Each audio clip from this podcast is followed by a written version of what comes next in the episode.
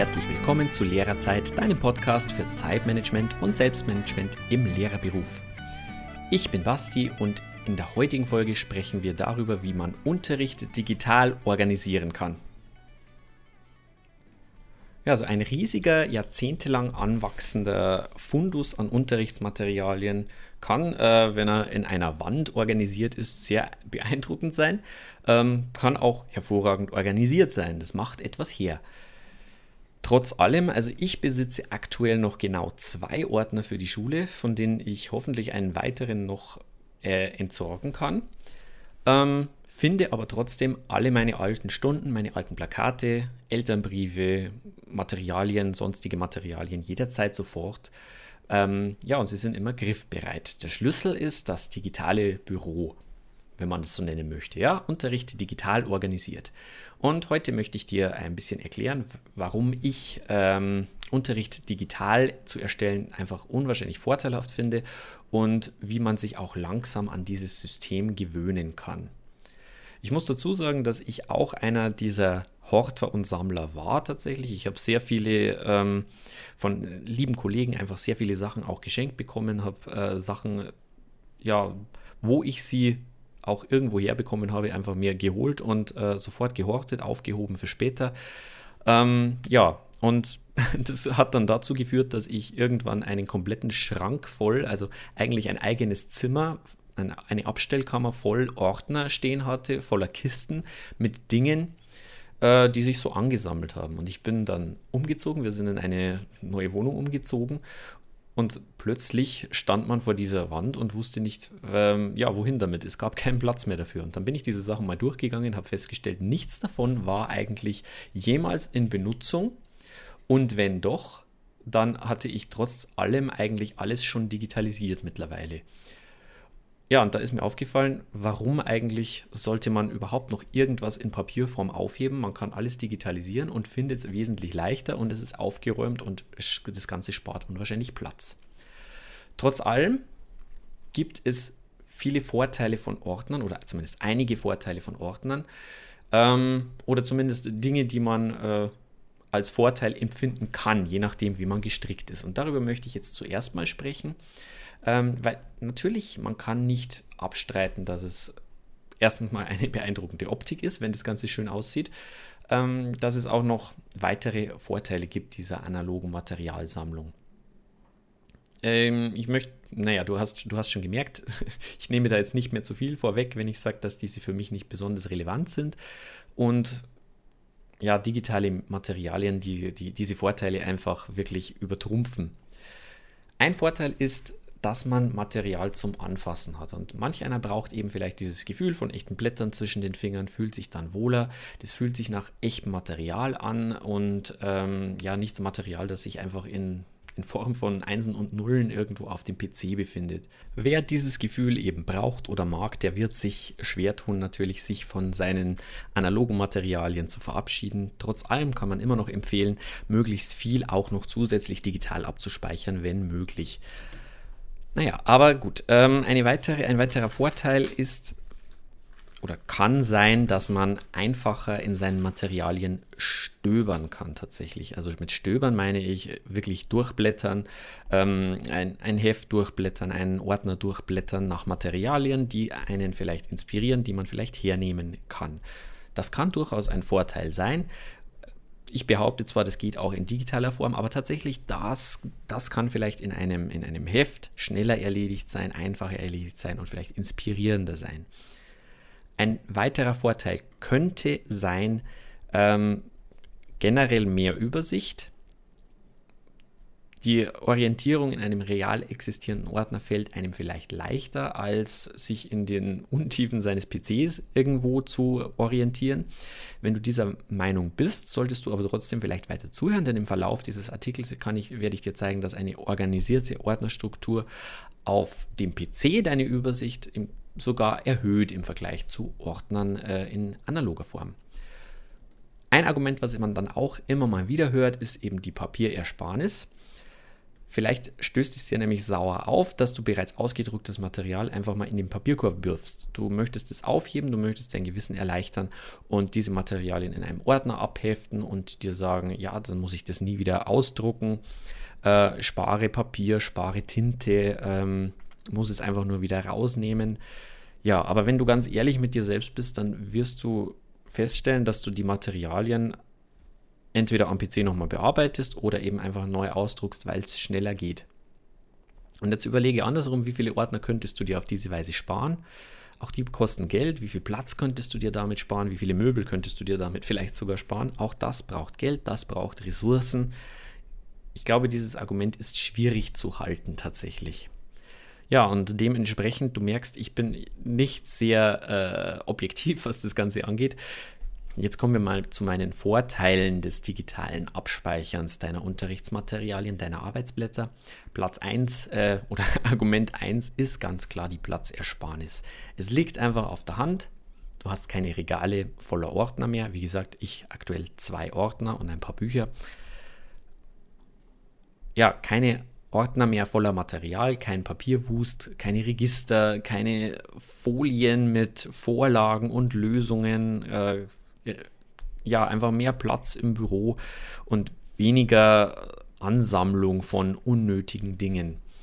Mehr Platz im Büro bedeutet mehr Übersicht, bedeutet mehr Freiheit.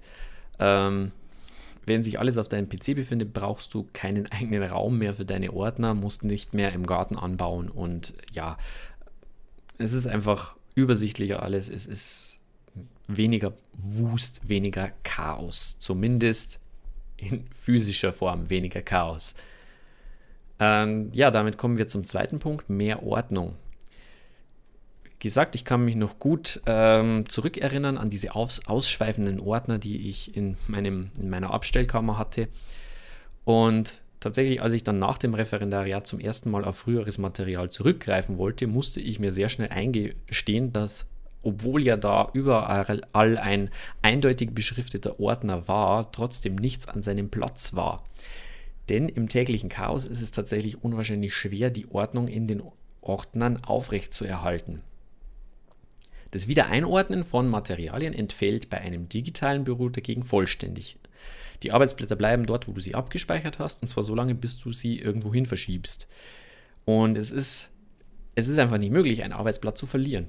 Und das ist natürlich ein unschlagbarer Vorteil. Ähm, wie oft ging es dir so, dass du in deinen Ordnern nach irgendwas gesucht hast und es war nicht mehr da, weil du irgendwann vergessen hast, es wieder einzuordnen? Und ja, das gleiche geht eben, äh, genauso funktioniert es eben bei Filmausschnitten, bei irgendwelchen PowerPoint-Präsentationen oder sonst irgendwas. Ein Spiel zur Abrundung einer Stunde oder so, das ist alles an einem Ort, das ist alles geordnet, du kannst es nicht verlieren. Falls du Material an einem ungünstigen ähm, Ort abspeicherst, auch da gibt es Möglichkeiten, wie du eben diese Materialien schneller wieder finden kannst. Denn, nächster Vorteil, Du kannst in digitalen Ordnern sehr schnell suchen. Solltest du Materialien in deinem digitalen Ordner nicht mehr finden, dann kannst du immer noch die Suchfunktion deines PCs verwenden. Oder solltest du sie in OneNote abspeichern, äh, beispielsweise, oder in Evernote, dann hast du hier wunderbare Suchfunktionen, die wirklich gut funktionieren. Äh, Suchmöglichkeiten, die wirklich gut funktionieren und ähm, ja, das richtige Suchwort eingeben und du findest jede Stunde in irgendeiner Form wieder. Die Voraussetzung dafür ist natürlich ähm, auch eine sinnvolle Benennung deiner Dateien unter anderem, aber darauf komme ich später noch zurück. Der nächste Vorteil digitaler Materialien ist, dass diese Materialien sehr schnell und sehr leicht anpassbar sind.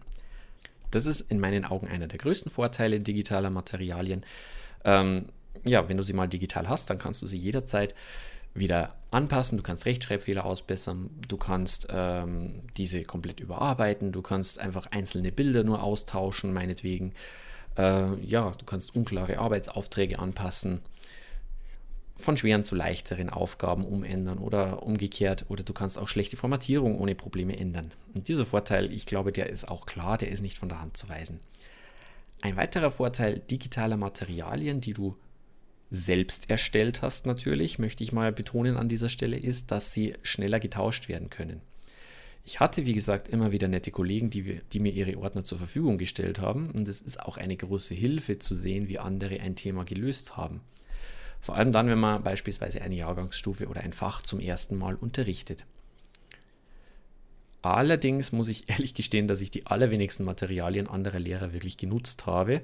Zumindest äh, dann, wenn sie nur in Papierform vorgelegen sind. Anders verhält es sich mit digitalen Materialien. Bei diesen ist es möglich, ähm, sich nur bestimmte Aufgaben zu kopieren, meinetwegen bestimmte Arbeitsaufträge oder diese dann auch dem eigenen Stil anzupassen. Und die sind dadurch sehr viel schneller einsetzbar, sehr viel schneller kannst du diese ähm, ja, auf, auf deine eigenen Ansprüche anpassen und verwenden. Und ähm, ja, zudem geht dieser Tausch zusätzlich eben auch viel schneller. Ähm, mittlerweile besitzt ja jeder irgendwie eine externe Festplatte, einen Laptop, eine, äh, einen USB-Stick und äh, ja, auf diese Weise kann sehr schnell das Material getauscht werden, kopiert werden. Ähm, es entfällt das äh, Kopieren per Hand, dass du einfach diese Materialien durch den äh, Papiereinzug in der Schule durchknallen musst. Und äh, es, entfällt, äh, es entfällt das äh, Herausnehmen von Materialien aus irgendwelchen Folien. Und ja, wer gerne seine Materialien, seine eigenen Materialien, ich betone das nochmal, du darfst nicht digitale Materialien, natürlich die du gekauft hast, so ohne weiteres mit deinen Kollegen austauschen, aber mit deinen eigenen Materialien, wenn du die gerne tauscht, dann kommst du eigentlich nicht mehr drum herum, den Unterricht digital zu speichern, weil es ist nicht mehr zeitgemäß tatsächlich. Sprechen wir nun über ein paar Richtlinien, die man einhalten kann, sollte, wenn man seinen Unterricht digital abspeichert. Wie kannst du vorgehen? Mein oberstes Ziel, mein oberster Gedanke dabei ist, immer nachhaltig zu arbeiten. Denn äh, Sinn und Zweck ist zum einen die Platzersparnis, zum anderen aber auch, dass du deine Materialien möglichst lange nutzbar halten kannst. Du möchtest auch in zehn Jahren noch ohne Probleme alle deine Materialien finden, abrufen, unkompliziert verwenden können. Um das zu gewährleisten, solltest du beim Erstellen ein extra Quäntchen extra Zeit, ein Quäntchen extra Zeit verwenden, um deine digitalen Materialien auch nachhaltig gestalten zu können. Und dazu gehören ein paar Bestandteile. Der erste Bestandteil eines nachhaltigen Unterrichtsplanungssystems ist es, mit ja, bewährten Systemen zu arbeiten, mit übergreifenden Systemen zu arbeiten. Damit meine ich, dass man nicht unbedingt auf äh, Apps oder Tools setzen sollte, von denen man sich nicht sicher ist, dass sie noch äh, in zehn Jahren auch nutzbar sind. Es gibt eine Menge Planungstools oder Darstellungstools, die nett sind, die vielleicht auch umsonst sind, die aber einfach dauerhaft nicht einsetzbar sind und die vielleicht von anderen auch nicht so verwendet werden.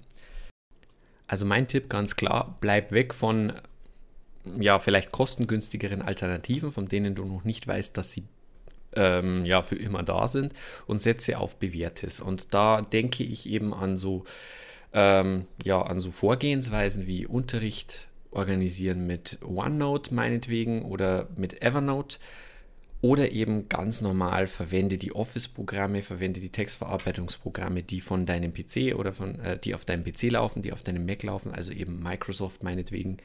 Auch wenn du von diesen Unternehmen halten darfst, was du magst, aber diese Systeme werden einfach da bleiben und werden nicht verschwinden, sobald.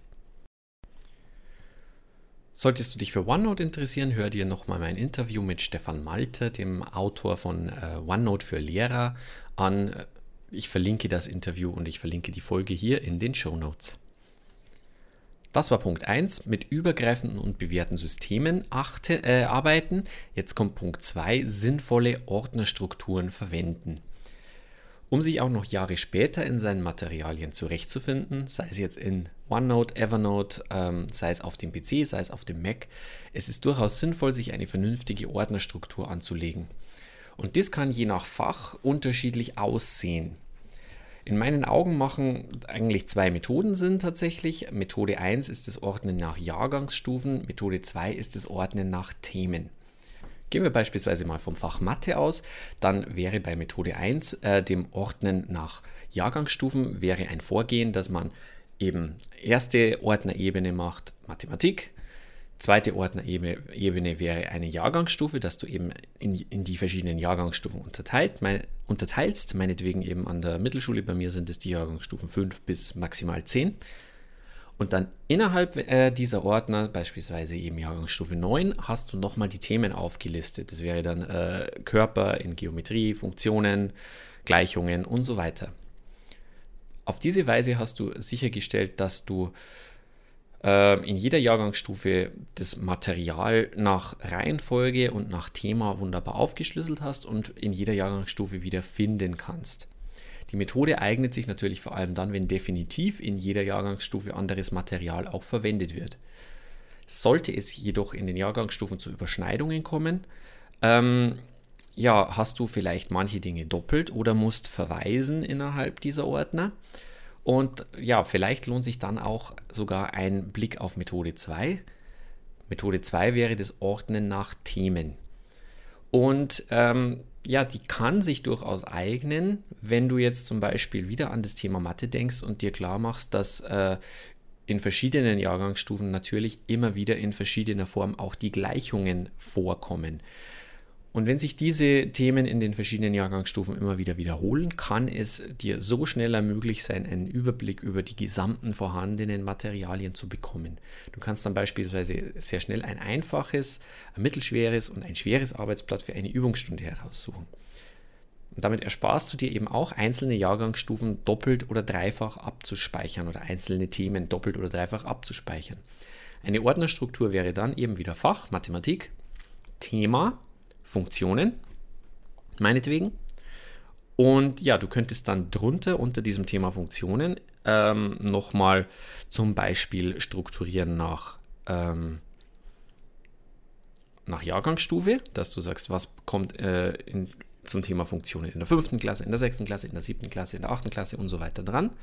Oder du kannst da nochmal nach ähm, Schwierigkeitsgrad strukturieren, das wäre auch möglich. Oder du sammelst eben in einer gewissen Reihenfolge deine Arbeitsmaterialien. Auch das wäre möglich. Ich persönlich äh, verfahre, wenn es irgendwie geht, nach Methode 1, weil es für mich einen besseren Überblick, ähm, weil für mich ein besserer Überblick dann möglich ist und weil ich einfach in der speziellen Jahrgangsstufe dann wirklich direkt weiß, ähm, was kann ich rauslassen, was kann ich hier einfach ausdrucken, was kann ich wiederverwenden, was muss ich neu machen und so weiter. Und ja, die Methode 2, ich habe sie probiert, aber tatsächlich mir geht es ähm, oftmals so, dass dann irgendwann ein, ein großes Durcheinander entsteht. Da habe ich selber für mich noch nicht die ideale Variante gefunden. Ich lasse mich da aber gerne inspirieren und ähm, ich habe da auch schon mal in einem Instagram-Post nachgefragt, wie ihr das denn so macht. Also wenn du mir da deine Rückmeldung geben möchtest, da würde ich mich sehr darüber freuen, wie du strukturierst innerhalb deiner, ja, deiner Organisationen, in, innerhalb deiner Ordnerstrukturen. Es gibt natürlich auch noch weitere Methoden. Das sind meines Erachtens die beiden Methoden, die sich am besten bewährt haben. Und je nach Lehrer und Arbeitsweise sollte man da oder kann man da individuell anpassen. Wieder gilt natürlich, finde deine eigene persönliche Methode. Innerhalb dieser Grundstruktur solltest du weiterhin ein gewisses System einführen, um auch noch lange etwas wiederzufinden. Und da empfehle ich dir dringend eine Unterteilung, eine weitere Unterteilung in diesen Ordnern nach Stunden, nach Unterrichtseinheiten.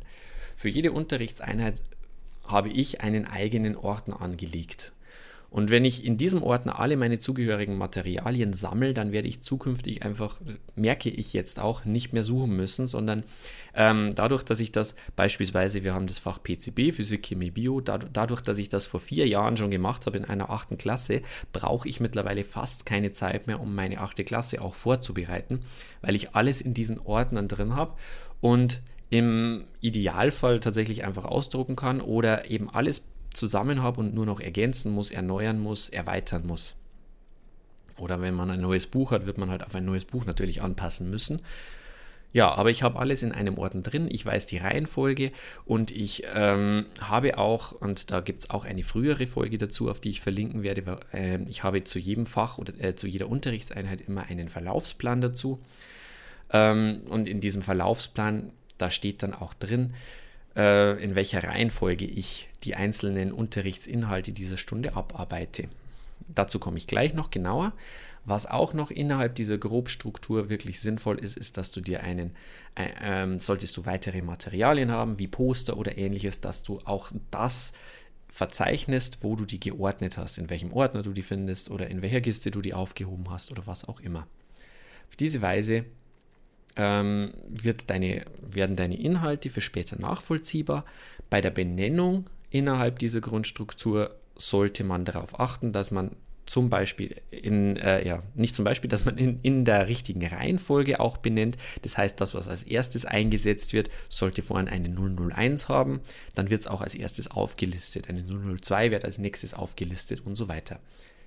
Dann die dritte Richtlinie für nachhaltiges Arbeiten ist, arbeite eben nachvollziehbar für später. Denn wenn du nach fünf Jahren zum ersten Mal auf dein Material zurückgreifst, dann kann es dir unter Umständen schwerfallen, dich wieder hineinzufinden.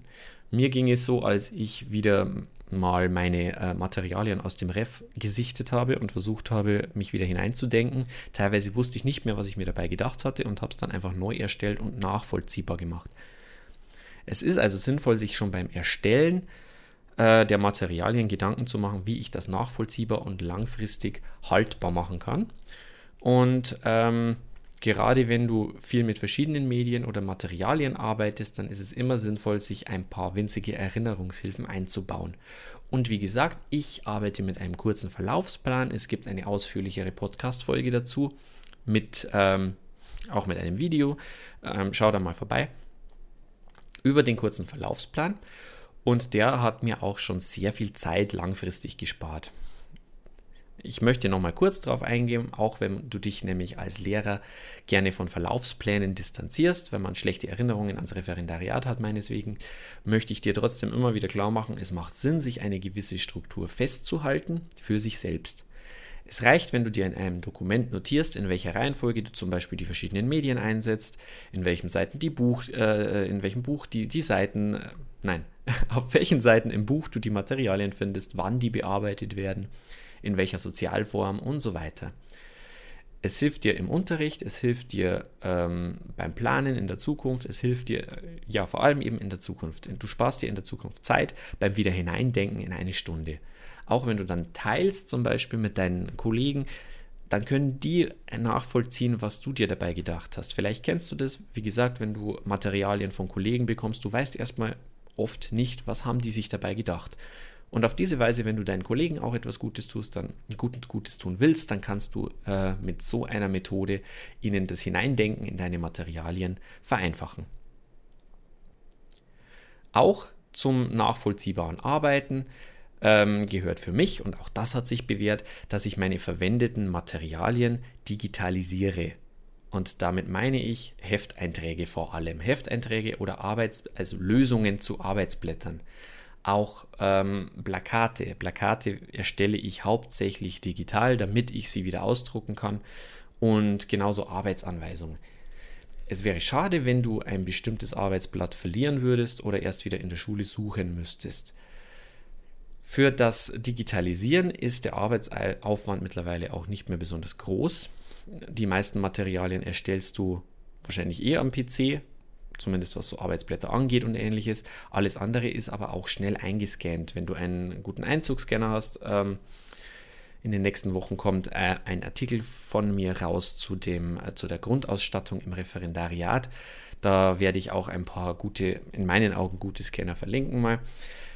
Und mit dem erstellst du einen Hefteintrag beziehungsweise wenn du einen Heftantrag per Hand erstellt hast, mal im Schnellen, oder wenn du ein, eine Lösung für ein Arbeitsblatt erstellt hast, dann einfach in den Einzugsscanner legen, durchknallen und das Ding ist digitalisiert. Das kannst du dann wieder als PDF in deinem Ordner drin liegen lassen, eindeutig beschriften und für die Zukunft ist alles geritzt was ich mittlerweile auch jedem empfehlen kann, weil ich äh, es jetzt seit Jahren wirklich sehr gerne und sehr erfolgreich einsetze. Das sind äh, solche Möglichkeiten wie beispielsweise mein Unterricht.de oder das Lehrerbüro.de oder auch den Lehrermarktplatz, wo du einfach für entweder für einzelne Kaufgebühren oder für monatliche Gebühren eine riesige Menge an ähm, Arbeitsblättern von Verlagen tatsächlich, von, was weiß ich, Rabe Verlag, Auer Verlag und so weiter. Ich möchte hier keine Werbung machen, das ist keine bezahlte Werbung, was du hier hörst. Äh, aber von diesen Verlagen kannst du halt wirklich Arbeitsblätter runterladen oder bei Lehrermarktplatz Arbeitsblätter, die andere Lehrer sogar erstellt haben, wo du denen für ihre Arbeit auch ein bisschen Geld vielleicht zahlen kannst. Ähm, Und diese Materialien, die hast du dann, die hast du digital, kannst du runterladen, die darfst du behalten. Und was gibt es denn bitte einfacheres? Du lädst dir dieses Arbeitsblatt runter und dann hast du das und es ist einsetzbar. Du hast äh, dafür bezahlt, du weißt, du darfst es so oft kopieren, wie du möchtest, du musst dir keine Sorgen machen wegen Urheberrecht und so weiter.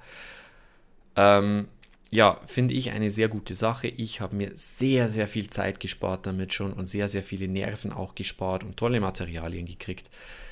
Ich kann es nur empfehlen. Ich bekomme leider kein Geld dafür, dass ich Werbung dafür mache, weil ich mache sehr viel Werbung dafür und äh, ich äh, habe das auch empfehle das auch all meinen Kollegen immer, weil ich diese Sachen wirklich gut finde und weil man sich so viel Zeit damit spart.